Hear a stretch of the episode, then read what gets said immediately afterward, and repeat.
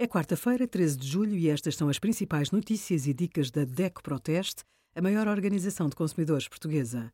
Hoje, em DECO.proteste.pt, sugerimos férias quase pós-Covid, novo paradigma, os problemas de sempre, esquece das passwords, há serviços que ajudam, e a aplicação Qual Rede para testar a qualidade e a velocidade das redes móveis nacionais. Alguns protetores solares têm filtros que levantam dúvidas de segurança, segundo estudos científicos. O homozalato é um filtro para os raios ultravioleta que alguns estudos sugerem que possa ser um desregulador endócrino.